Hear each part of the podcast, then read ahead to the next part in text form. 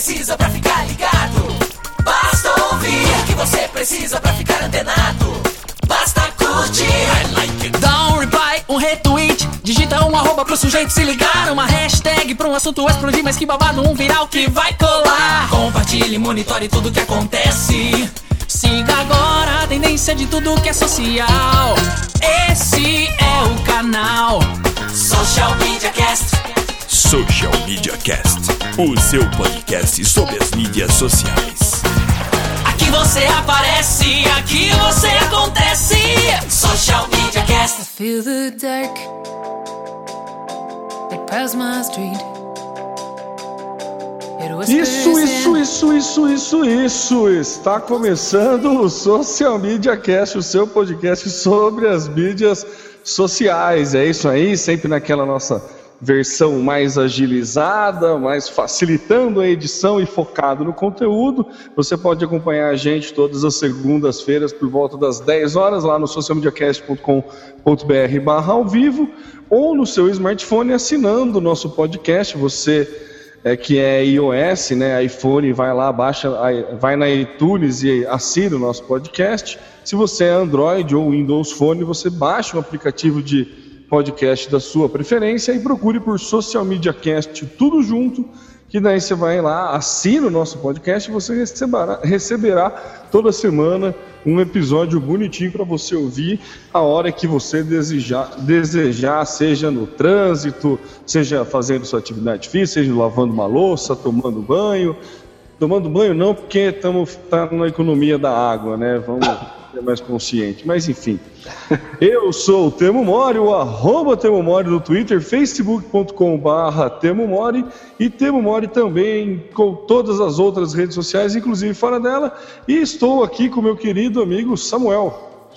Fala moçada, depois de ter sido golpeado pela NET no episódio anterior, no 113, quando estava tudo preparado e a NET resolve cortar todos os tipos de acesso, de acesso, todas as conexões possíveis aqui em casa e eu fiquei distante de vocês. Mas não tem nada não, estou aqui hoje prontinho para bater um papo muito legal, num tema muito interessante e, é claro, com a participação de todos vocês aí pelo ao vivo, né? Mas se você não está no, ao vivo, está já ouvindo a nossa gravação, vem aqui me apresentar. Eu sou o Samuel Gatti, o arroba tá no meu site, no Facebook, é, facebook.com.br, tá no meu site falando de São Carlos, São Paulo, e vamos lá, tema. Vamos lá, Samuca. Nosso nosso tema de hoje, o nome do programa, que, né, o nome que batiza, que dá, que, é, que nós, batiza o nosso programa, nossa, que gaguejada que eu dei agora, é o, como é que era, até esqueci, o on no offline, né? A gente percebeu aí, principalmente quem vai em São Paulo, tá cansado de ver a cara da Camila Coelho em todo que é relógio e ponto de ônibus da cidade. E a gente percebe uma migração, não uma migração, mas uma aproximação maior entre os meios, né, o on e o offline. É, é, sempre foi muito comum empresas é, offline usar o online para fazer campanha, e agora a gente está percebendo um movimento inverso de empresas efetivamente online fazendo campanhas no mundo offline. E a gente trouxe esse, é, esse debate aqui para o Social Media Cast. E antes de começar a falar, tem uma pesquisa, ela é de 2013, né, no, final, no final de 2012, 2013, mas dá para ter uma ideia. Quem é, a KPMG é a responsável dessa pesquisa, pesquisa realizada pela KPMG, e tem alguns dados que acho muito interessante que brasileiros estão gastando uma média de 15 dólares por mês em mídia tradicional, como jornal revista, televisão e rádio, e 6 dólares em mídias digitais no mesmo período.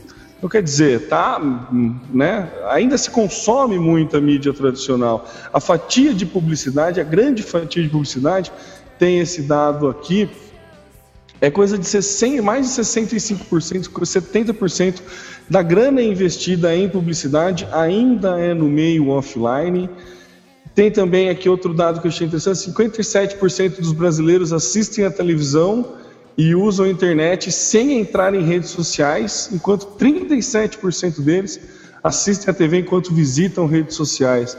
É bastante, hein? Quase 40% já é, faz uso do fenômeno da segunda tela que a gente fala, né?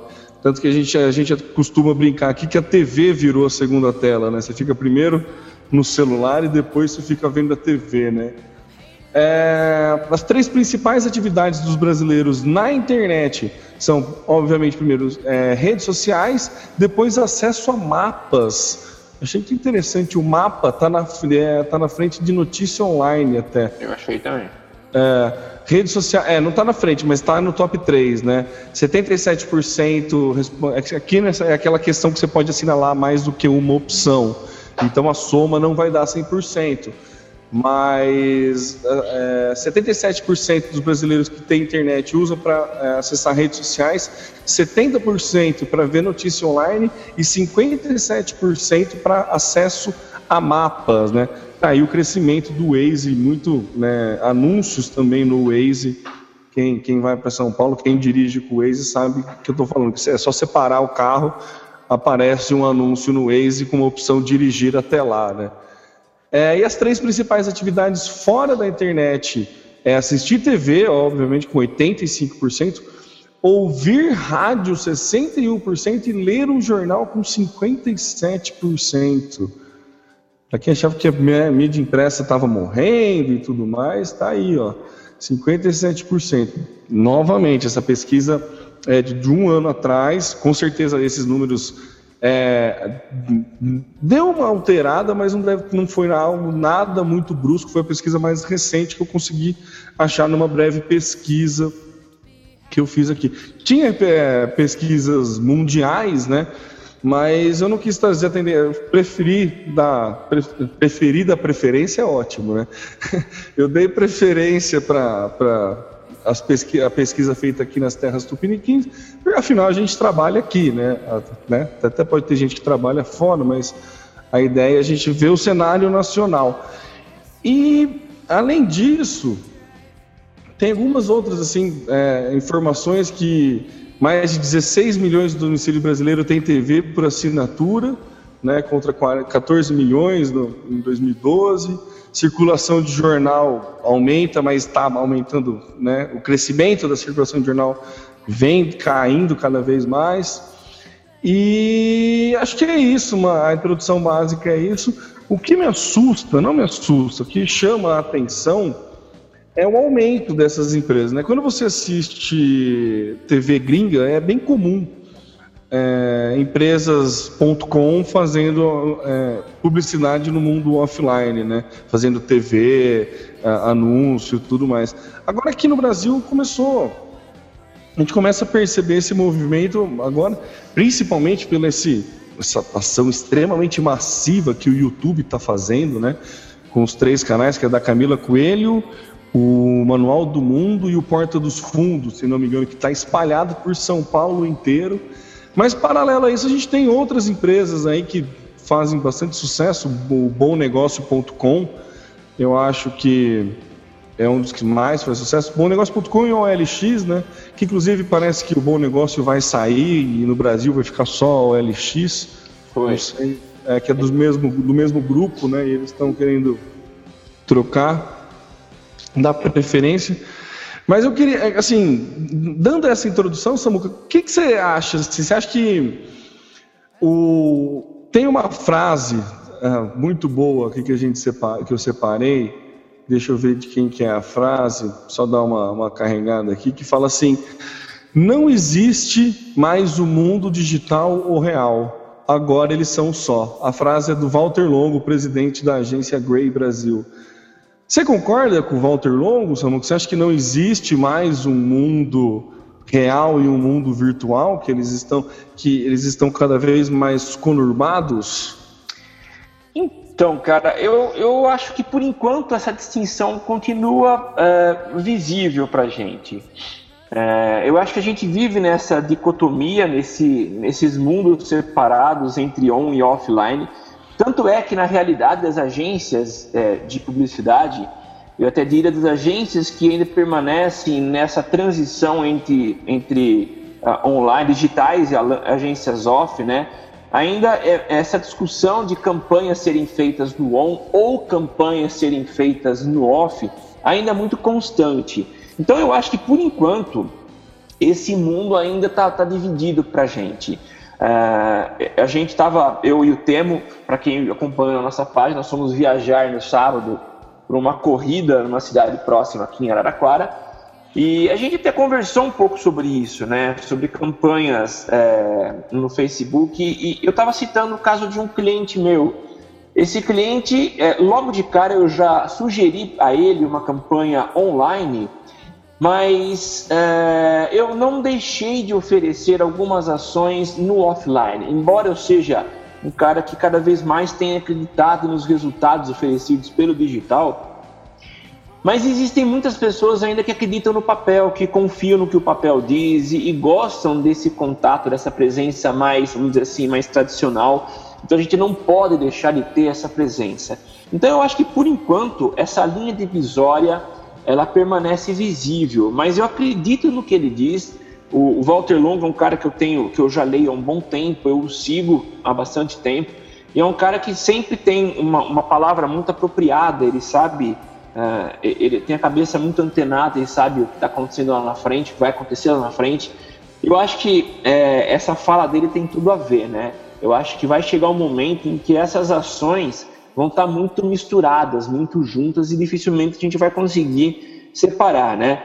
É, só citando um caso, isso não tem a ver com a mídia, mas ações, é, ações em, em, em, pontos de venda, né? Uh, há alguns tipos de, de, de ação que, que já, já trabalham com essa questão da presença física e da presença online das pessoas. Eu acho que uma de, um desses, desses itens de ligação é, é o CPF. Hoje você tem um cadastro online, você usa um número que ele é só seu, que é o CPF. E isso tem sido usado em algumas lojas offline, umas lojas físicas, para entender um pouco dos seus hábitos de compra. Então eles te identificam através do CPF, eles podem te oferecer algumas sugestões de produtos, porque sabem é, um pouco do teu hábito, né? Na, nas compras online. Então, é, os universos têm se misturado. Outros tipos de ação que têm acontecido é com o uso de Bluetooth. Então você, a partir de, um, de uma, da participação de alguma ação online, eles vão tentar, mesmo usando o digital, te abordar fisicamente dentro da loja. Fisicamente eu quero dizer, eles vão perceber pelo teu, pela passagem do teu smartphone que vai estar com você em algumas áreas de, de, de da loja, e isso pode acontecer com mais facilidade em lojas de departamento e vão oferecer algumas coisas para você em função do teu histórico. Então esse é o Big Dado, são as informações que estão aí, as pessoas, as empresas vão minerando, vão trabalhando essas informações para usar tanto no on quanto no off. Então eu acho que a médio prazo essa linha divisória vai desaparecer e nós estaremos em meio a um ambiente onde está tudo integrado, o on e o offline. É, o, o começo dessa integração nessa né, foi quando surgiu o mundo quando surge o mundo online é, é natural que o mundo offline migre para ele, né? Começa assim. Depois começam a aparecer empresas é, é, restritamente online e daí começa essa empresa ganha asas, né? Transcende o mundo virtual e vem para o mundo real é, através de publicidade e tudo mais. Voltando, a gente começa, a gente percebe assim, redes sociais têm essa tendência também de querer misturar muito bem o on com o online, o on com o offline. O Foursquare, quando surgiu, ele surgiu com a, a premissa básica do Foursquare era de te tirar da frente do computador, né? Porque até então é, não tinha tanto acesso assim como tem hoje através de smartphones e era tudo muito pelo computador ainda. E eu lembro que a primeira vez que eu entrei no Foursquare, primeira vez que eu li a respeito do Foursquare, eu lembro que a definição era algo como uma rede, uma rede social por geolocalização que visa te tirar da frente do computador. Alguém foi em algum blog, alguma descrição assim, eu achei muito interessante, né? Porque você começa a ter ações que o mundo online te leva em lugares offline. Então, e o, o Foursquare para mim foi o primeiro passo, assim, a primeira diferença do, do seu contrário, né? das ações online, de, de quando o seu ambiente online levar você compras offline. O Foursquare ele usa o online para te levar num ambiente offline. É, então, acho que começou, começou a, a traduzir nisso. Surgindo as empresas só online, ela precisa aparecer em algum outro lugar, né? Ela tem essa necessidade de ganhar massa. Surgindo grandes empresas só online, ela começa a ter essa necessidade de crescer e começa a ter essa necessidade de expandir. O que me surpreende é demorar tanto. Você é, é. não sente isso? Por que, que teve esse receio? Por que, que você acha que teve esse receio do YouTube começar. A, só agora o YouTube? Você acha que ele achou, pensou que não precisava fazer isso? Porque se a gente pensar, o bomnegócio.com, ninguém conhecia o bomnegócio.com quando ele era só online, né? Assim, não. antes dele fazer a primeira publicidade na TV. Não lembro, ninguém. Não, não, eu, não, até era Mercado Livre. Não, né? não, era muito restrito. Realmente o boom foi quando eles colocaram o compadre Washington na televisão. Aí sim todo mundo começou a falar, né? É, eu acho que a primeira foi a, a Narcisa Tamburineg, né? Inclusive. Isso, é. é. Então, é, achei que é, é me, me, assombra assim um pouco grandes empresas demorando tanto, assim, não que ah, será que foi falta de necessidade ou agora realmente é, ou agora a, a, questão que eu quero levantar é assim, você acha que as empresas on estão indo para o off por necessidade ou porque é, não é, não está me faltando a palavra. É, é, natural transcender para o offline ou está precisando transcender para o offline? Essa é a questão. O online só não está dando mais sustentação. Eles estão perdendo. Porque, que nem a primeira empresa on, é, totalmente, era essa empresa que eu queria, lembrar. Que eu lembro, a primeira coisa só online fazer propaganda na TV foi o Groupon. Isso. O Groupon era um site de compras na internet, compra coletiva, todo mundo lembra muito bem do Groupon, que inclusive não deve estar muito bem das pernas, né? até ia mudar, é, eu não sei como é que tá. Mas foi a primeira que eu vi fazendo propaganda online, é, propaganda offline, propaganda em TV. E você acha que. Por que, que demorou, Samuca? O que você acha? Você acha que é por causa da diferença de verba? Então, é complicado dizer, né? E é claro que essa discussão nossa ela surgiu a partir do, do YouTube, dessa campanha, foi uma campanha muito pesada que eles, que estão fazendo na, na, na cidade toda, né? Não dá para saber o que está por trás deles, né? Qual que é a estratégia deles? Porque se você pensa em YouTube, é, não, eles não precisam ser mais reconhecidos. A referência de vídeos online é YouTube. Então os caras estão muito bem posicionados. O que eu penso, eu até faço uma comparação com uma empresa é, é, que investe pesado no off, que é a Coca-Cola. A Coca-Cola não precisa fazer propaganda, não precisa aparecer para conquistar mercado. Ela já está conquistando, esse espaço já foi conquistado. Mas o que é importante a gente, a gente perceber, e isso tem acontecido bastante no, no meio digital, uma série de incorporações e novas empresas crescem, que são adquiridas por outros. E como eu sempre costumo dizer, eu não gosto de fazer previsões em tudo aquilo que é digital. Eu não gosto porque as coisas mudam de forma muito rápida, né? E a gente não sabe o que pode acontecer amanhã. É claro que para o YouTube ser desbancado, eu acho que isso vai demorar muito. Mas o que cabe a eles é tentar ter o máximo de presença nas pessoas. E a gente está falando muitas vezes de pessoas que têm pouco tempo para estar tá na frente de uma televisão, de um computador e tem a sua mão um smartphone. Então, talvez essas campanhas sejam um estímulo para que elas estejam mais tempo, mesmo dentro do ônibus, vendo essas mídias exteriores espalhadas pela cidade, mas para que elas estejam em contato, quem sabe durante esse trajeto, assistir mais um vídeo. Mas eu acho que é contato da marca com as pessoas, com os usuários é, para manter sempre presente. Eu acho que a explicação que eu consigo obter é essa. É, é, é, o que eu consigo extrair daí como estratégia do YouTube. Simplesmente ter presença. Não vou dizer que está sobrando dinheiro, não sei se é isso, mas começar a investir, investir pesado para falar com quem está na rua. Porque é, a gente não vê esse tipo de anúncio, pelo menos eu não vi em televisão. É simplesmente mídia exterior, Não, tem TV também. TV paga tem. Eu Ah, vi tem também? TV canal fechado tem. Eu já vi do Manual do Mundo e da, da Camila Coelho também. Ah, eu não tinha visto não. Eu vi. E o, o Janderson está soltando aqui no Twitter, o arroba Trifenol, falando nesse caso do YouTube. Acho que eles querem mostrar que é possível monetizar com o YouTube, mostrando cases de sucesso.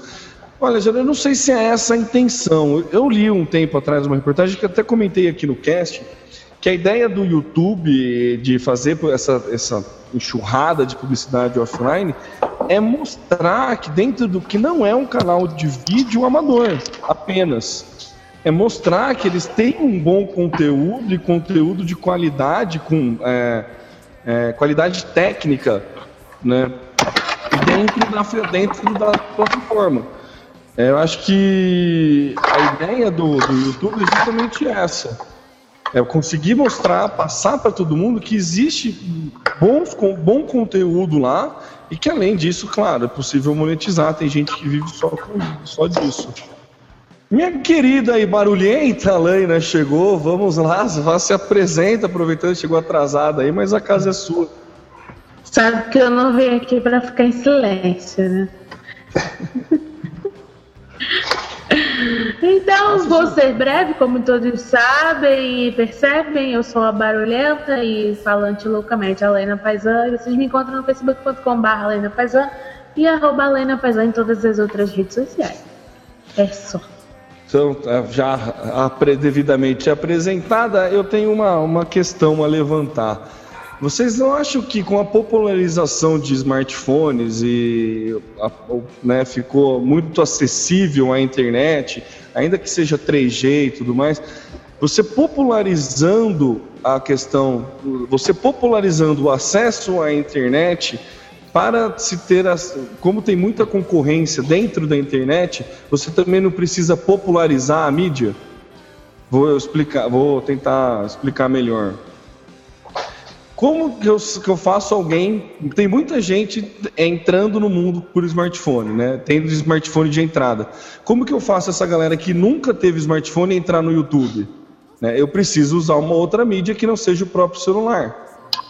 Então você acha que a popularização de serviços online. Porque uma coisa que me chamou a atenção também foi o Candy Crush. Candy Crush está com uma campanha na TV, né? Não que acho que Candy Crush se encaixa nisso que eu estou falando, mas é bem isso. A popularização do smartphone não requer uma mídia de massa para divulgação de, de empresas online que estão que possam impactar a galera que está comprando esses smartphones? Faz sentido isso que eu falei para vocês ou não faz o menor sentido? Eu não sei, viu, Temo? Eu não sei, se a gente pegar, existem outros é, pontos de partida para o acesso a YouTube, né? Eu acho que o próprio Facebook, acho que é o primeiro caminho daqueles que, que já instalam um, um chip no celular ou colocam uma senha de Wi-Fi, é, já fazer o login na conta do, do YouTube e a partir de lá tem muito vídeo sendo linkado e esses vídeos estão no YouTube. Então eu não sei se essa seria a justificativa do uso de uma campanha exterior ou até em canais fechados para poder alavancar o acesso ao YouTube. Eu não sei, para mim é muito mais presença online, presença da marca, do que mesmo tentativa de aumentar o número de usuários. Não sei, não consigo enxergar assim não. A Laina? Então, cheguei agora já vou sentar na janela, né? Não, não sei o que que vocês falaram antes da minha entrada, mas. Bom, é, ponto de vista de agência, tá? O que, que acontece quando você oferece a um cliente investimento de mídia online? É assim, né? Travou? É, a Laina travada. Isso aqui é. É, é... É podcast verdade. É assim, ela mal chega e já chega travando. Só porque agora não tem edição, fica assim, ela caiu e agora a gente vai ter que rebolar aqui, né, Samuel, para poder manter Agora- o assunto. Deixa, deixa eu falar então, antes que ela, que ela retorne, eu sei que ela vai voltar e vai falar bastante, mas tem um outro aspecto que eu acho que talvez tenha é, provocado um pouco o, o YouTube não para ganhar mais acessos, mas pela manutenção dos seus usuários, da sua base, das pessoas que acessam ao seu conteúdo, que foi a inclusão do, dos vídeos do autoplay no Facebook. E eu, eu li outro dia uma pesquisa que falava da, da, da quantidade de acessos do Facebook, desses vídeos. Cresceu muito. Então, uh, vamos dizer que surgiu um grande concorrente ao, ao YouTube, que é o Facebook. Aliás, uma rede social que não tem uma proposta primária, não é o seu objetivo principal a entrega de vídeo, mas eles têm conseguido criar produtos e recentemente eles têm partido para a separação desses produtos. Né? O Messenger era um produto era uma funcionalidade dentro do, do, do, Facebook e foi separada, virou um aplicativo à parte agora.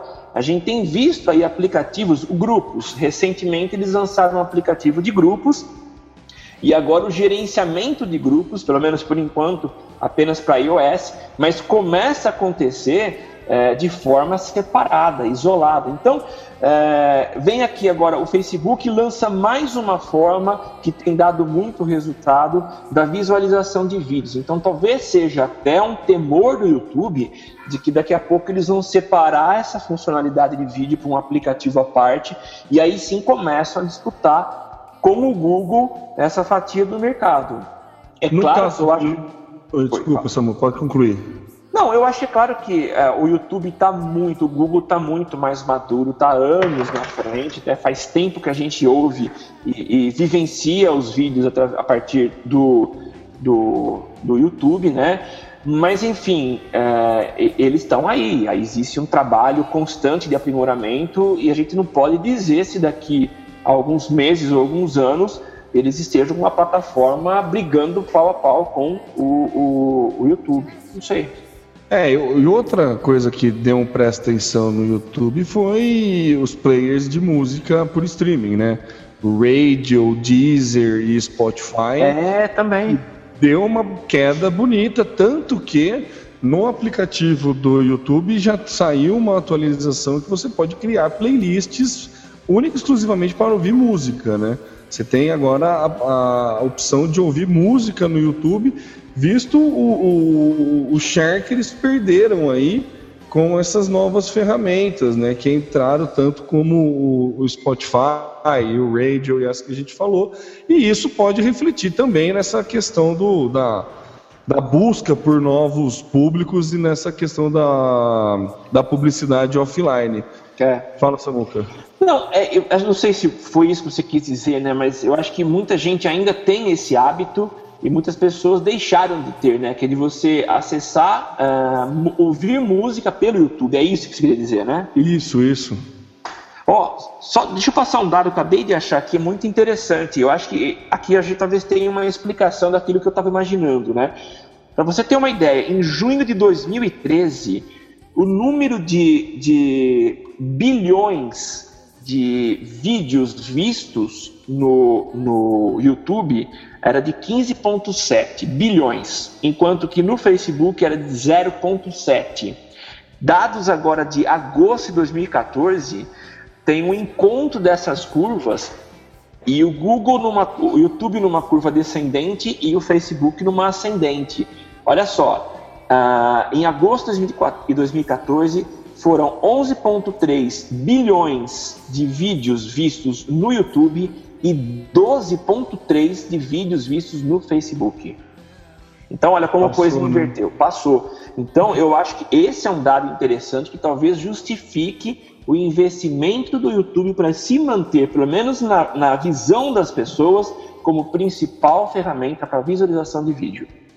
É uma coisa que o Trifinal soltou aqui no, no Twitter também, vem de encontro com a abertura do estúdio, né, do YouTube em São Paulo, né? Então é, é com certeza é algo casado. Isso, a é. gente pode, pode ficar pensando em inúmeras, né, inúmeros porquês aqui, mas é, é também faz parte dessa né, questão do, do, do deles abrirem o, o estúdio aqui em São Paulo.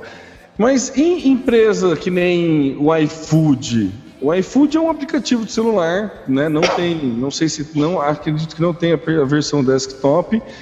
E é um aplicativo de celular que está investindo. Né, eu não vi publicidade dele em nenhum outro lugar que não seja na TV fechada.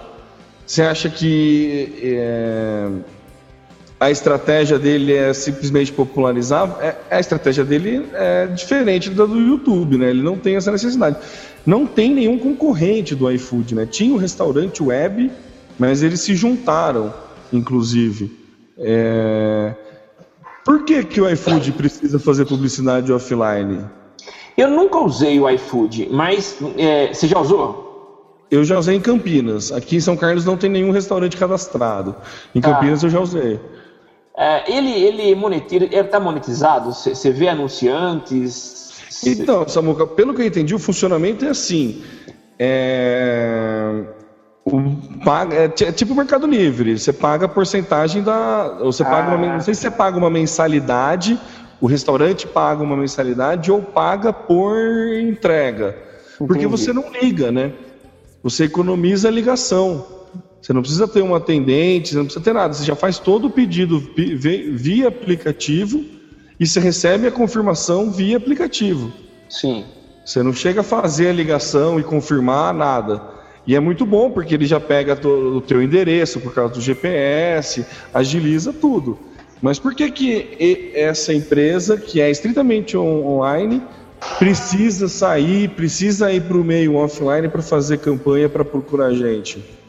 Então, mas isso não muda muito de alguns modelos. Eu vou fazer uma comparação bem off mesmo, bem antiga, né?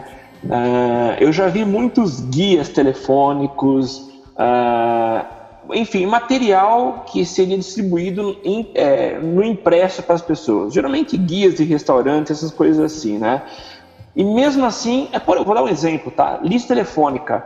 Eu já vi várias vezes a divulgação de lista telefônica e o objetivo dessas ações na televisão era incentivar e estimular as pessoas a usarem a lista telefônica. Talvez isso já esteja previsto no investimento deles, porque é só com a divulgação em massa que eles vão querer ter, vão conseguir ter um aumento no acesso. Agora, a gente fala agora, no, no, no, saindo um pouco dessa questão de lista telefônica, a gente está vivendo uma era em que o digital está muito mais fácil, mais acessível, né? E aí pensando por aí, eu não sei por qual motivação de fazer essa divulgação no off, se geralmente as pessoas vão fazer a utilização desse serviço de casa, não é? Ou a partir de aplicativo. Tem aplicativo? Eu não sei. O que? Do, do, não entendi a pergunta. É aplicativo, é aplicativo. Ah, é só aplicativo? É só aplicativo. Ah, então... Então acho que está explicado. Se isso é feito na rua, se chegou a ver alguma coisa na rua? Não, na rua não. É normalmente residência, né? Então, em vez de ser... É, a pessoa vai procurar um delivery e vai fazer essa busca é, a partir de casa, eu não sei. Não Mas, consigo você entender. Levantou, você levantou um ponto que, que é interessante, que, que muda um pouco o foco da discussão, mas eu acho que vale a pena trazer. Que, e voltando até para o caso do YouTube, né? Só vamos ver o tweet da Isabela Rodrigues aqui. A diferença acho que está na interação que o online possibilita diferente do offline.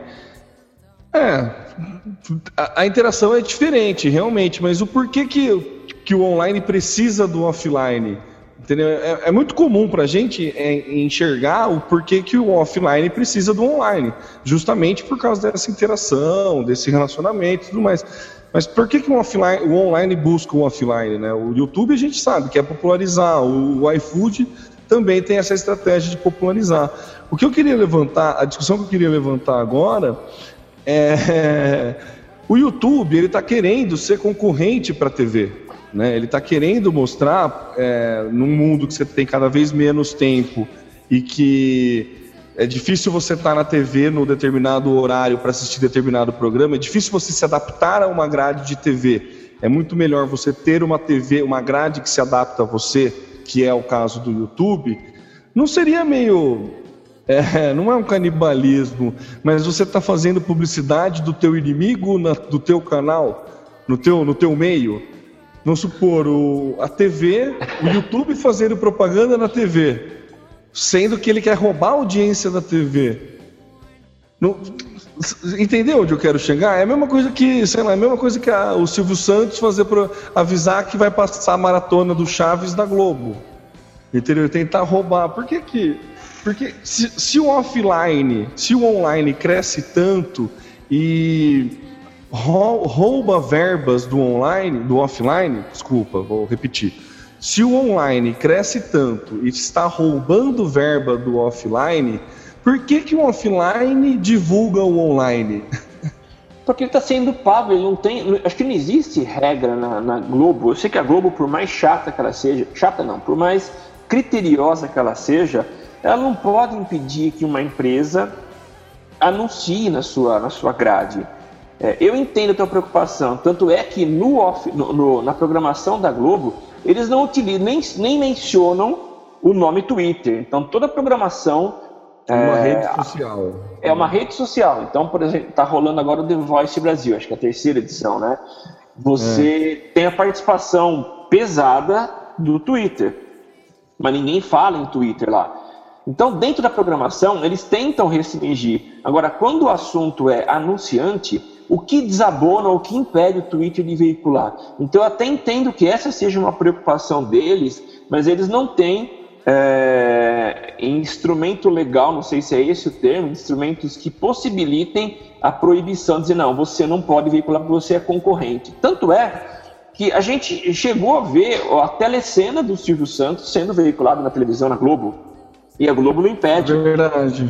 Verdade. Então, eu acho que não há forma, não há como você restringir isso. Eu acho que é uma ação, o YouTube entendeu que ele precisa estar presente, é, na, nos meios convencionais, porque as pessoas estão lá também, né?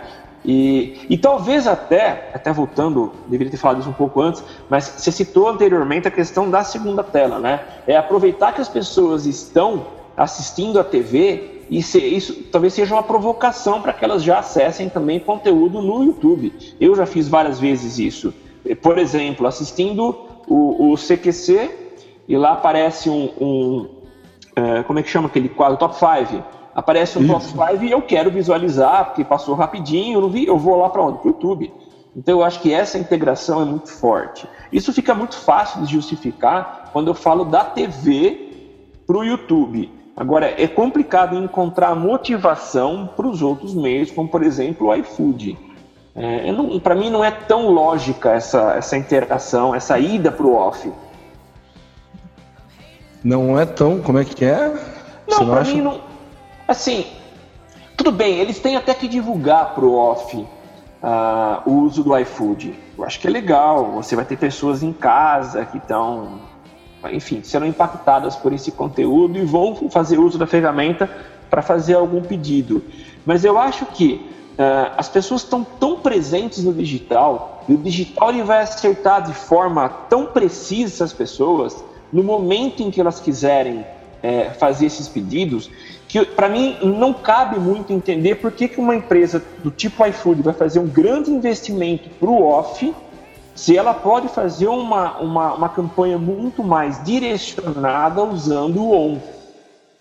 Tá? É, mas a estratégia dela é justamente, é, é justamente o contrário disso, que ele não usa uma campanha feroz no on e usa o offline. Se você pegar, por exemplo, o Netshoes, é, Netshoes é uma empresa que usa Netshoes e Dafit, é, são concorrentes. O Netshoes usa muito o, o, offline, faz publicidade em TV, e a Dafit usa só o online. Então, assim, são estratégias diferentes, né? Não sei, não consigo levantar qual que está o resultado. Mas são estratégias, né? A Isabela, a Isabela ela deu um tweet assim extremamente simples, mas que, que acho que, que, que resume e acaba sendo muito inteligente e tão óbvio que é, que é porque nem todo mundo é do, ainda está no online, né?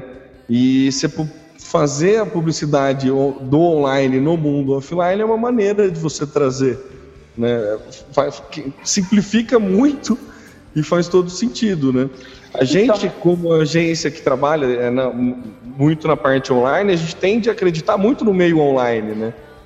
Mas tem muita gente fora do online ainda, né? É, mas sabe o que eu acho? Eu acho que quando você, eu acho que o esforço de quem está no off de acessar um serviço ele é muito grande. É, eu estava ouvindo um podcast outro dia falando sobre as barreiras.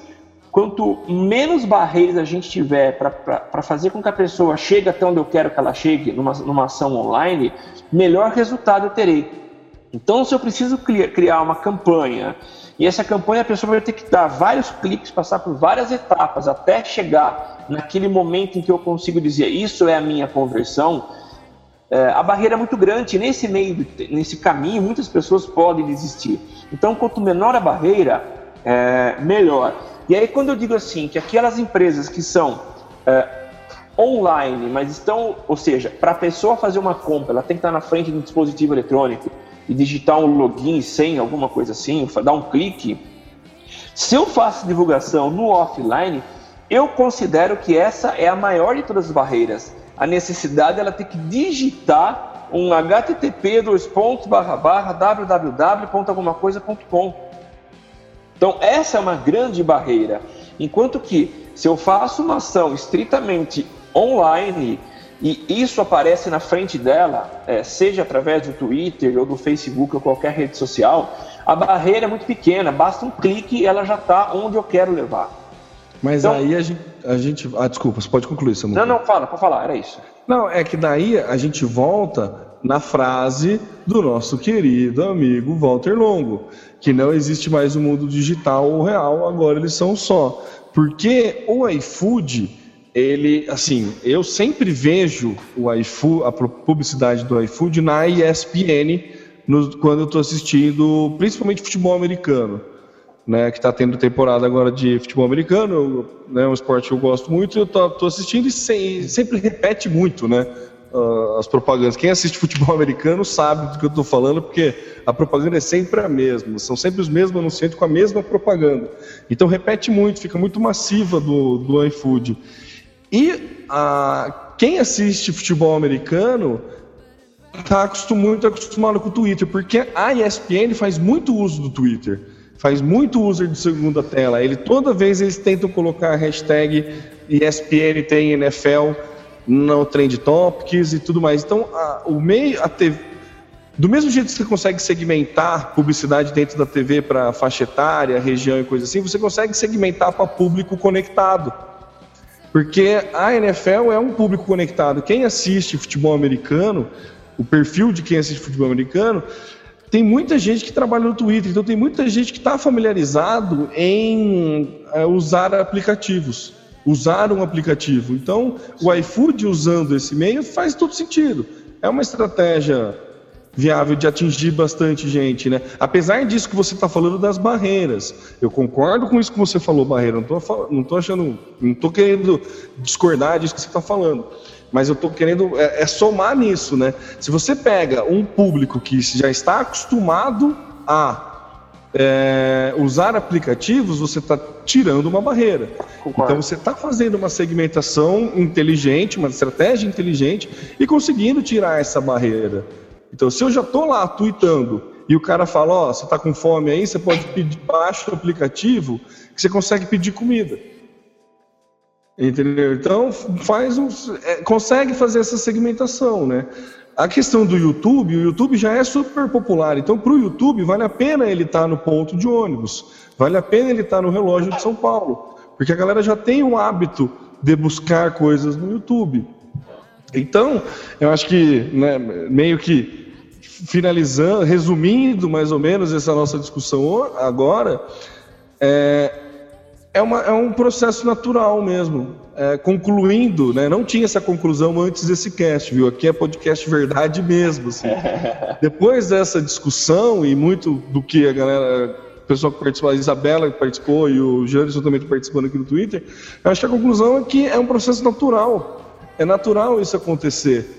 Né, da, do, do on e o off cada vez mais se misturar, porque você está cada vez mais on e offline mesmo.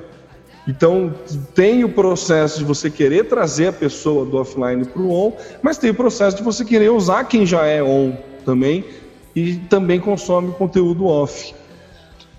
É, eu, eu você falou um negócio é, interessante, né? É, por mais que ainda, nessa minha visão, né, exista um pouco dessa é, falta de para mim ainda é muito clara a divisão entre on e off. Para mim a coisa não, não faz parte de uma única coisa, mas eu consigo enxergar que há pessoas que são muito mais on e outras que são off ainda, né? Então para aquelas que são on a barreira é muito pequena. Mas só para retomar a minha fala, é, tem um aspecto interessante. Você citou agora há pouco a hashtag.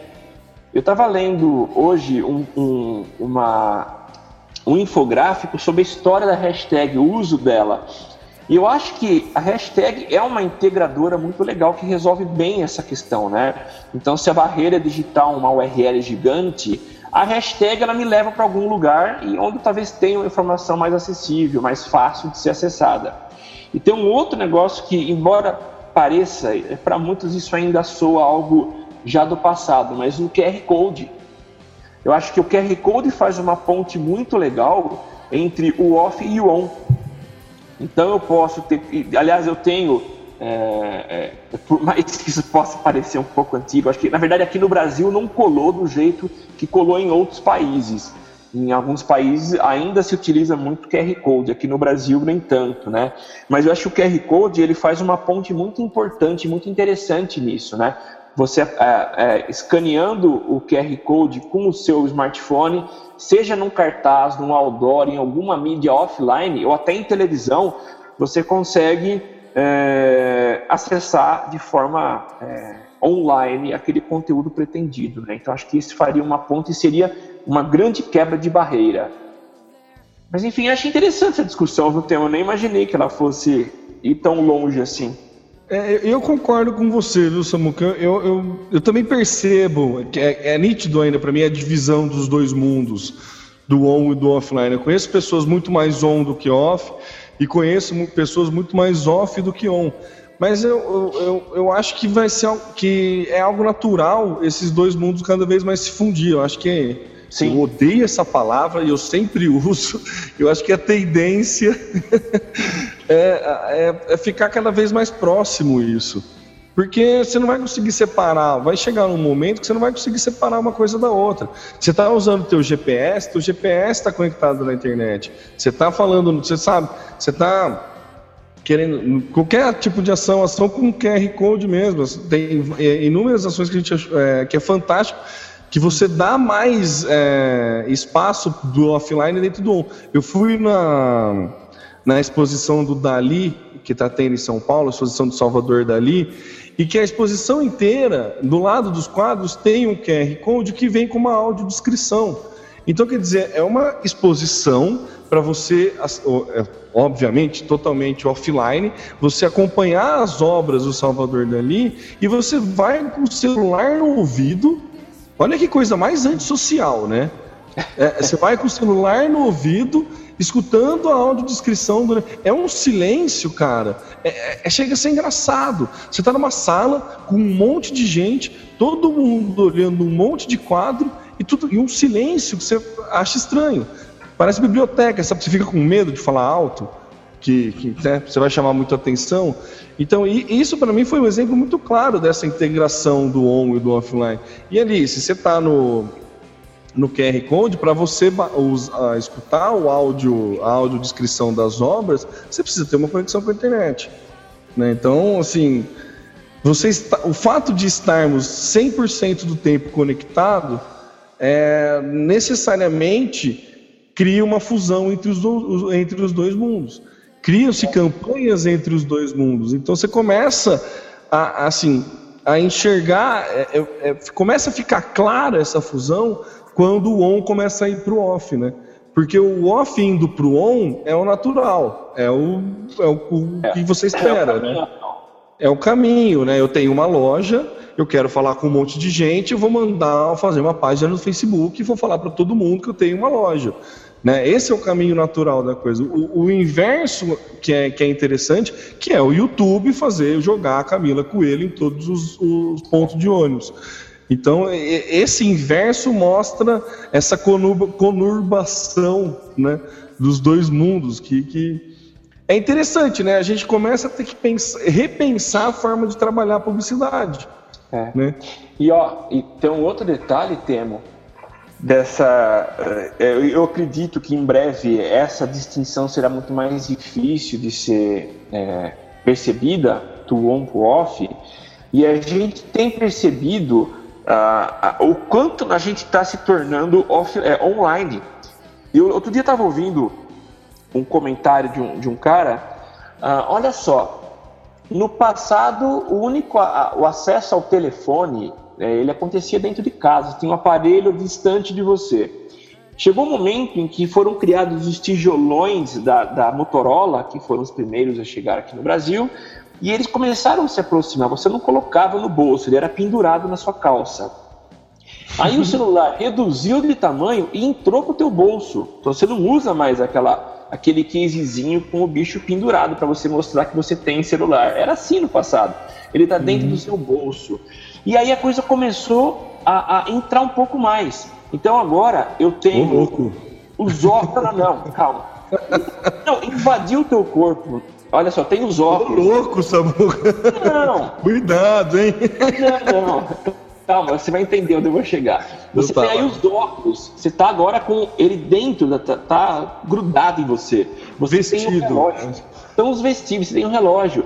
E aí o próximo passo, e é aí que eu quero dizer o porquê que está dentro do seu corpo, porque Nossa. em breve esses dispositivos vão reduzir de tamanho e aí a gente já tem aí sistemas em avançado estado de desenvolvimento de carregamento de bateria por indução. Você não precisa ter uma, um contato físico, mas você simplesmente vai aproximar. Então tá aí, ó. Provavelmente nós teremos é, dispositivos dentro do nosso corpo fazendo operações, fazendo, é, enfim, ações que hoje são feitas com o nosso smartphone, com o, o watch, com um, um, dispositivo que vai nos olhos. Então, a gente tem cada vez mais a redução do tamanho. Então, começa a fazer parte do nosso corpo. Ele, ele faz parte da gente. Então, para mim, esse é um ponto que mostra mesmo que cada vez mais a gente parte para mergulhar de cabeça nesse mundo online. Eu acho que quando a gente chegar nisso, definitivamente não haverá mais separação entre os mundos. E sem contar os sensores, né? Os medidores, né? Por exemplo, de você colocar um chip, alguma coisa que vá medindo o teu nível de triglicérides, nível de colesterol, então, é. um monte de coisa. Os monitor, o monitor cardíaco e esse tipo de coisa que tá, fica cada vez mais, é, mais comum para você que busca o benefício. E daí a gente vai para aquela história de né, dependência das máquinas e que no final a gente sabe onde termina, que é na Matrix, né? Sim, é. Basicamente é isso, né? Se bem que no, no Intercom é, a gente teve a última palestra que foi com o Lully, foi muito interessante que ele falava justamente disso da que o Matrix falava que a máquina precisava da fazenda de seres humanos para prover calor, né? E que na verdade isso não, faz o menor sentido, porque se a máquina quiser, ela já, já consegue, através de conhecimentos de termodinâmica, fazer, criar calor sem precisar de ser humano. Então era uma, era uma palestra extremamente apocalíptica, dizendo que num futuro não muito distante pode acontecer das máquinas não precisarem mais dos seres humanos, né? Então era chega até nesse ponto. Você vê, né? A ideia da pauta do cast era falar da publicidade offline do mundo online e a gente está chegando na Matrix. Foi boa a discussão. Verdade, viu? Muito legal. Samuca, como estamos, né? Vamos dando, temos pautas? Quer jogar? Podemos encerrar? Como estamos de tempo? Eu não Vamos, não, eu, eu, não, estamos com tempo sim. Eu queria até comentar, já que tem uma, algo que eu separei, era para ter falado semana passada, mas acho que ainda. Ah, é verdade, Samuca, é verdade. Então vamos para agora para aquela parte da revista semanal de notícias, com uma semana de atraso, por graças a problemas netísticos de nosso querido Samuca que trouxe para a gente aqui uma pauta que o Google está mandando bem no algoritmo inteligente. É isso, Samuca? Eles sempre mandaram, né? O Google sempre, é um exemplo é. aí, então já há um bom tempo trabalhando muito bem essa questão dos algoritmos, tanto que é que tanto é que uh, o Google uh, a, a, compra de palavras funciona muito bem, né? Então eles têm lá um, uma inteligência muito legal e agora eles estão trazendo essa inteligência para legenda automática de fotos. Qual que é a ideia? Hoje você upa uma imagem para o Google e ele vai te dizer da onde é aquela imagem, o que é aquela imagem, uh, de onde ela foi tirada, vai te entregar resultados similares àquela imagem, né? Então, já dá para perceber por aí que eles estão muito avançados no sistema que identifica e faz a leitura do algoritmo, não sei se posso falar de algoritmo, mas da estrutura de programação ou de, de dados que está por trás. Não, não é isso. Mas enfim, o código que está atrás de uma foto. Né? Há códigos que juntos é, disponibilizam uma imagem, né? uma sequência de, de bits e bytes, enfim. E aí o Google começa a trabalhar com um sistema que identifica o que é aquela foto e ele te devolve uma legenda descrevendo o que são aquelas fotos. Então, dei um exemplo aqui de uma foto que o Google fez a leitura. Ele eram duas, é, duas pizzas em cima de um fogão. Ele disse: a legenda é duas pizzas em cima do forno de um fogão. Então, assim, talvez ainda seja um pouco precário, mas ele já começa a identificar as imagens e dar a descrição delas. Isso é muito assustador. É muito assustador e é muito é, interessante para o Google, porque ele começa, você subindo imagens, ele, ele o único, o grande problema do Google para a questão de indexação dos, de sites é que ele indexa somente texto, né? Ele não é. consegue indexar ainda vídeos e imagens. Então, esse processo de conseguir dar legendas às imagens é um processo de começar a querer indexar as imagens do seu site, né? Isso é aí, aí, vai ficar legal, né? Porque Nossa. você pode ter um, um fotolog, lembra do fotolog? Fotolog. E você pode ser bem ranqueado no Google apenas com seu fotolog, né? Não precisa usar texto. Mais uma coisa que pode mudar completamente aí o marketing digital, né? Mas essa Samuca, eu acho, ele faz por comparação, né? Na verdade, ele tem um grande banco de dados com imagens que já tem a legenda, e daí, através dessa comparação, por que, que eu acho isso? Porque existe um aplicativo do Google que acho que não tem no iOS, só tem para Android, que chama Google Goggles, Google, não sei a pronúncia. Ah. Que é justamente isso, você tirar uma foto que ele, que ele que nem a pesquisa por imagem que você faz, ele busca imagens semelhantes. Sabe, você pode subir uma imagem para procurar no Google, né? Você tem, você vai lá no Google Imagens, você pode subir uma imagem para ele achar imagens semelhantes. Esse, esse aplicativo Google Goggles, a ideia dele é justamente você tirar uma foto de algum ponto turístico, alguma coisa assim, e daí por essa semelhança ele consegue trazer informações desse ponto turístico. Por exemplo, você bater uma foto do Cristo Redentor, é óbvio que ele vai entender que aquela foto é o Cristo Redentor por questão de, de, semelhança, por outras fotos tiradas e que, que, ele tem no banco de dados dele, e ele consegue trazer informações para você a respeito do, do, do Cristo Redentor. Então acho que o caminho que o Google está buscando é, é, esse. Primeiro, conseguir comparar imagens e conseguir é, atribuir texto às imagens, mas para conseguir indexar no sistema dele, que esse sistema é, é fantástico, né? Então, é muito, muito legal essa coisa do Google. Eu não tinha lido ainda essa, essa, essa, matéria, essa, essa matéria que você colocou, mas, ó, inclusive, que louco, no comentário dessa, da, dessa reportagem que você colocou, tem um cara falando: para SEO pode ser o fim do auto description. Que é bem isso, né? Que você tem que colocar a descrição da foto para é. ajudar no, no, na, no, no SEO. É, na, na, busca, né? Na busca, né? No, no ranqueamento, né? Ranqueamento, é. E para SEO é, é, é tudo para mais uma ferramenta para SEO que o Google tenta aprimorar. E, legal isso, hein? Legal, legal, né?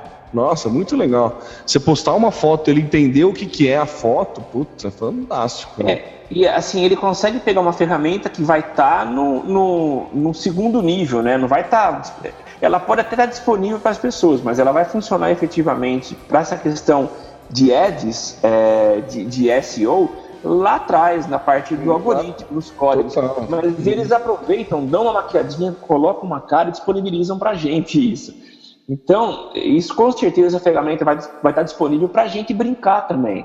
Então, suba uma foto e deixa o Google legendar para você, sei lá. Mas o fim Não, com certeza, porque é isso, É, com certeza, porque isso alimenta o banco de dados dele, né? Claro. Porque daí você sobe uma foto, ele descreve bem a foto, você vai falar se ele descreveu bem ou mal. Assim como é o tradutor, né? O tradutor do Google, você pode sugerir novas traduções, né? Então, uma coisa que achei muito legal também que foi falado no Intercom é que o mundo digital é sempre beta, né? É sempre testes, é, né? É, sempre. É sempre beta. Então você tem que testar sempre, você vai mudando sempre. Você não pode deixar o produto 100% para lançar. Não. Lança ele do jeito que tá e deixa a galera aí testando, né? Então acho É. que provavelmente vai ser essa estratégia que o Google vai, vai utilizar. Muito bacana, hein, Samuca? Legal, né? Nossa, muito legal. Mudando de assunto, né, indo para é, um assunto mais gordístico, É. o McDonald's está lançando um aplicativo que alerta o cliente em caso de roubo de batata, Samuca. É, segundo dados é, divulgados pela Polícia Civil da- da- de vários estados aqui do Brasil, há um índice muito grande de furtos de batatinhas nos restaurantes do McDonald's. Isso tem assustado os gerentes dos McDonald's que é, estão tentando uma solução. Na verdade, isso não acontece no Brasil. O furto talvez sim, mas essa sacada genial do McDonald's é lá da- do Canadá. Eles criaram um aplicativo que acredito que seja de simples, é, util- utiliza um recurso muito simples que é o sensor da câmera e você é, habilita esse, esse aplicativo para disparar caso ele perceba algum movimento. Então você coloca em cima da bandeja é, e se alguém tentar pegar a tua batatinha, é, ele vai perceber a movimentação e vai disparar o alarme. Então, assim, eu achei extremamente simples, mas genial. Então, o aplicativo pode ser baixado por muita gente, isso vai se tornar. É, é, vai ser muito usado, as pessoas vão comentar, vai gerar um buzz aí na, nas redes sociais. Então, o McDonald's do Canadá mandando muito bem com esse alarme aí para roubo de batatinhas. Ele usa o sensor de proximidade, né, da, da, da frente da tela, né? Isso, é. Que, Aquele... Quando você tira o, o telefone do ouvido, ele liga a tela, né? Isso, isso mesmo. Muito legal, hein? Legal, né? Muito legal e eu consigo, dá para pensar outras aplicações, né? Dá Nossa, brincar, né? Dá para fazer algum, dá, nossa, dá para eu brincar com os meus sobrinhos com um aplicativo desse por muito Legal, né? tempo. E aí, Samuca, você tem uma dica do macaco aqui? Eu acho que, acho que essa semana, essa, essa dica morreu semana passada. Não morreu nada, cara. Eu acho que vale a pena. Fica. E como não existe a questão de concorrência, né? Eu acho que até a gente vive numa, num período em que quanto mais informações, melhor para todos. Mas eu, eu quero aqui divulgar um podcast muito legal destinado a falar a respeito dos mamilos, as polêmicas que circularam na internet ao longo das semanas. Então, Mamilos é o novo podcast é, que está ligado aí, acho que agora a, um, a, um, a um- a uma rede de podcasts que é o Brainstorm 9. Ui, Então. Mamilos é feito por duas meninas, uma delas é a esposa do Carlos Merigo, que é o criador do, do, do, Do Brainstorm Brain- 9. Brainstorm 9, né? E o Mamilos é muito interessante porque cada semana eles trazem uma discussão nova, então são assuntos não necessariamente ligados à internet, mas é, bem provocativos, né? O segundo episódio, o tema foi aborto, é uma discussão legal, é, encabeçada pelas duas. Eles sempre trazem alguns convidados, até o momento foram convidados do próprio Braincast, que é o podcast do Brainstorm 9, e no último episódio foi sobre drogas, sobre crack. Então, muito legal. É, eles não têm um site, mas você entrar no brain, brainstorm9.com.br, você vai encontrar ah, informações sobre o Mamilos, ou pelo Twitter, eu acho que é a forma mais fácil de ter acesso a elas, é Mamilos Podcast, o arroba mamilospod. Então fica aí a dica para quem tiver afim aí de ouvir um podcast semanal com discussões interessantes e muito profundas. É legal mesmo, Samuca. Eu não cheguei a ouvir o podcast, mas eu ouvi o comentário no, no, no, no, no Braincast falando. Ah, você viu? É, cheguei a, cheguei a ouvir, mas eu não lembrava que, que chamava que chamava Mamilos, não. É, seguindo aqui, Samuca, teve um desfile de drones na camisaria Colombo, é isso? Você chegou a ver isso? Eu via uma imagem, só que eu achei meio assustadora.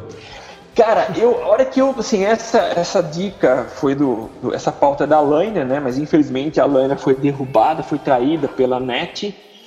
É, aliás, acho que a NET tem alguma coisa com o Social Media Cast, hein? A gente precisa ver eu isso. acho viu? também. Acho que a gente precisava pedir patrocínio para GVT. Verdade. Assim que chegar aqui em São Carlos, viu GVT? Ó a gente aqui, ó. É. Mas eu, eu achei estranho. A a primeira cena, então, é um vídeo. ah, a hora que eu vi a cena, eu achei assustador. Mas a hora que você vê a ideia dos caras e vê o vídeo acontecendo, eu achei espetacular. Qual que é a ideia do- desses caras? Né? A Colombo é quem, quem criou essa campanha. Não sei se tem alguma agência envolvida. Mas eles queriam falar com os executivos que frequentam uma área que está bombando já há um bom tempo em São Paulo, que é a Vila Olímpia. Então são prédios comerciais, escritórios, e esses caras raramente descem para ir em busca de roupa ou de promoções, né?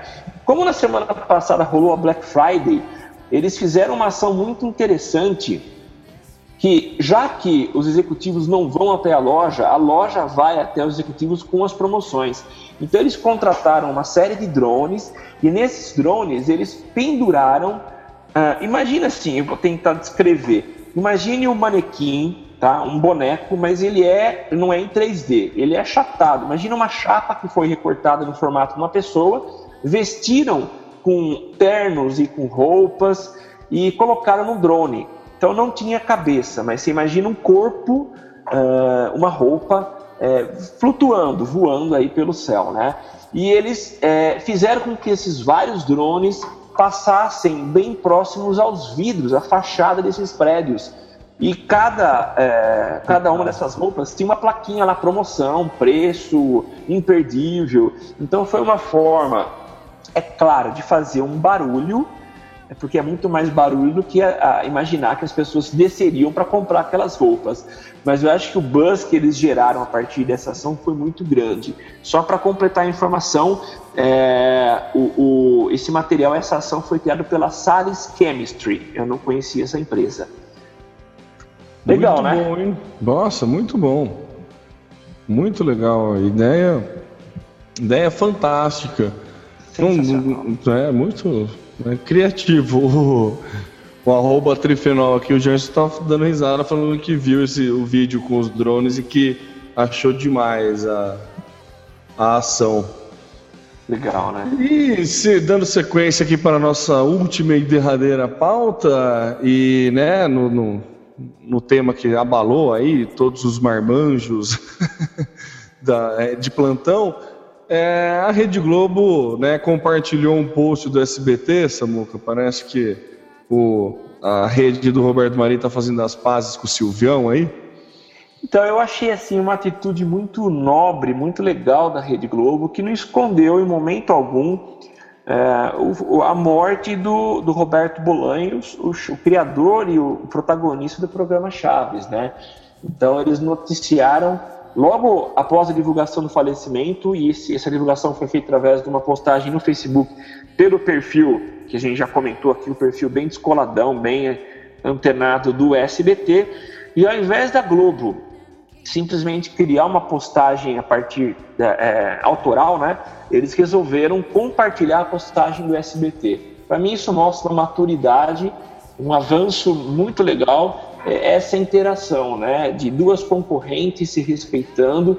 É, eu achei muito interessante, muito bonita a atitude, né?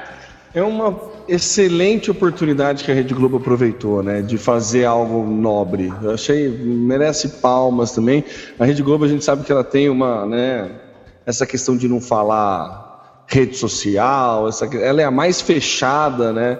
Ela não põe os vídeos dela no YouTube, ela quer ter o canal dela, ela quer, ela quer, quer vender DVD da Globo Marcas até hoje, né? Ela tem uma visão meio né, retrógrada nisso. Mas é muito legal, né? Mandaram muito bem nessa né, na, na, na, na atitude, né? Achei que foi muito muito nobre, gostei também. Foi, foi muito legal. Bom que, né? Tomara, mostra uma maturidade interessante aí, achei. Né, vale, vale, vale, a- vale a salva de palmas aí para a Rede Globo. Vale. Inclusive, inclusive, quem gosta de futebol americano tá, que está assistindo deve estar se divertindo, porque a, todas as narrações. No domingo, acho que foram transmitidos quatro jogos e agora, às 11h30, começa a transmissão de mais um. E todos os jogos, os narradores estão usando bordões do Chaves e do Chapolin. Ah, que legal! É muito legal. E assim, é muito legal e muito engraçado também. Porque, cara, teve o, o, Tom Brady, que é o marido da Gisele Bündchen, né? Ele jogou contra o Green Bay Packers, que é o time que eu torço, inclusive, e perdeu. E no lance derradeiro, assim, que ele perdeu, ele fica puto e sai xingando, assim, e foi bem, fio, fio, pegaram bem ao vivo essa hora, né? E daí o narrador, ah, conta tudo pra sua mãe, Tom Brady, sabe? Tipo, teve uma porrada, uma forte, nossa, essa bola foi parar em Tangamandápios. tá muito engraçado assim, a narração, vale muito a pena para quem gosta de futebol americano, deve estar tá, tá se divertindo muito. A ESPN que tem um, um feeling muito bom para isso, né? Usa muito essas piadas de. É, usa muito coisas de internet, né? Piadas, não no, no sentido, mas faz um bom uso do humor nas transmissões. Eu acho que né? Nada mais justo do que homenagear né, o, o nosso querido Chaves, nosso querido Bolanhos, com, né, sempre com humor. Então acho que está sendo. Todo mundo está achando muito interessante, muito legal. No Twitter está todo mundo gostando muito, viu? Tô, pelo que eu acompanho através da hashtag da ESPN, todo mundo está falando muito bem e é muito engraçado, sabe? Vale, vale, vale uma, uma nota aí. Legal. Maravilha, Samuca. Maravilha, Temo. Muito legal a discussão. Foi legal. Espero que nossos ouvintes tenham curtido, tenham gostado. E é isso daí. Beleza, vamos aí. A gente está tentando, né? Estamos é, na contagem regressiva nessa muca. Quantos quantos episódios tem até a nossa parada de final de ano? Tem mais Eu dois? acho que mais uns dois, né? É. Acho que é isso, né? Hoje é dia primeiro Daí a gente tem do dia 8, do dia 15 no dia 22 a gente para, né? É, é isso mesmo. Tem mais dois. Acabou o ano, gente. Acabou o ano. Dezembro chegou, já acabou o ano, valeu. Ó. A Copa foi, a gente perdeu de 1 a 0 da Alemanha. Vamos ficar repetindo é... 1 a 0 porque daí quem sabe, né? Daí foi só isso, né? É, não, teve um monte de coisa, né? Mas beleza, galera. Muito obrigado a todo mundo que ouviu aí. Espero que vocês tenham gostado da discussão. A gente se embanando um pouco, sabe como é que é? A gente faz ao vivo e né, a gente não edita, vai ao vivo. Aqui é podcast de verdade. É, e é assim que a gente né, prioriza o, o conteúdo acima de qualquer coisa. É, você quer ouvir o Social Media Cast, vai lá, quer participar aqui no Social Media Cast é, utiliza a hashtag eu no SMC ou também através da o arroba socialmcast. A gente está lá no Facebook com facebook.com.br socialmediacast, também no socialmediacast.com.br.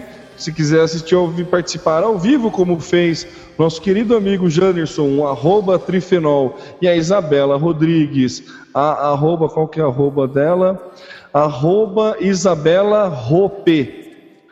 R-O-P-E. Se você quiser fazer como eles, é só acompanhar a gente toda segunda por volta das 10 horas lá no socialmediacast.com.br barra ao vivo e utilizar a hashtag eu no SMC. Se você é desses que não tem tempo para se é, adaptar a uma grade e prefere que a grade se adapte a você, você pode baixar o aplicativo de podcast no seu celular e assinar o nosso feed procura por socialmediacast.com, procura só por socialmediacast tudo junto que você encontra no seu aplicativo de podcast.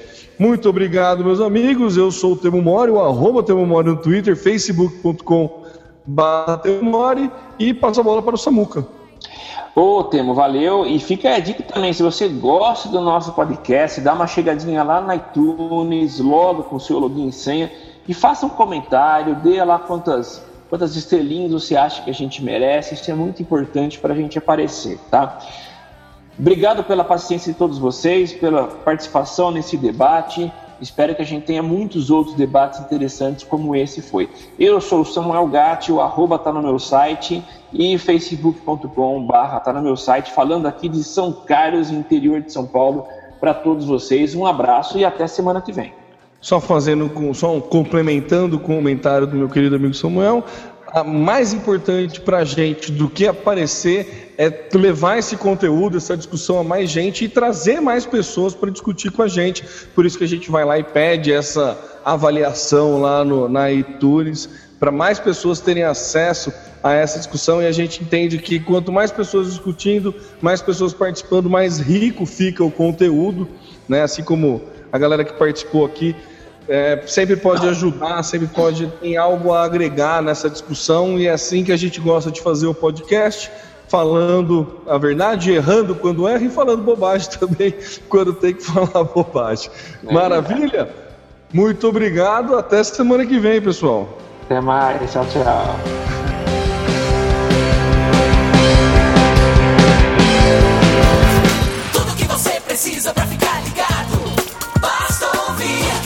Precisa pra ficar antenado. Basta curtir. Like. Dá um reply, um retweet. Digita um arroba pro sujeito se ligar. Uma hashtag pra um assunto explodir. Mas que babado, um viral que vai colar. Compartilhe, monitore tudo que acontece. Siga agora a tendência de tudo que é social. Esse é o canal Social Media Cast. Social Media Cast, o seu podcast sobre as mídias sociais. Aqui você aparece, aqui você acontece. Social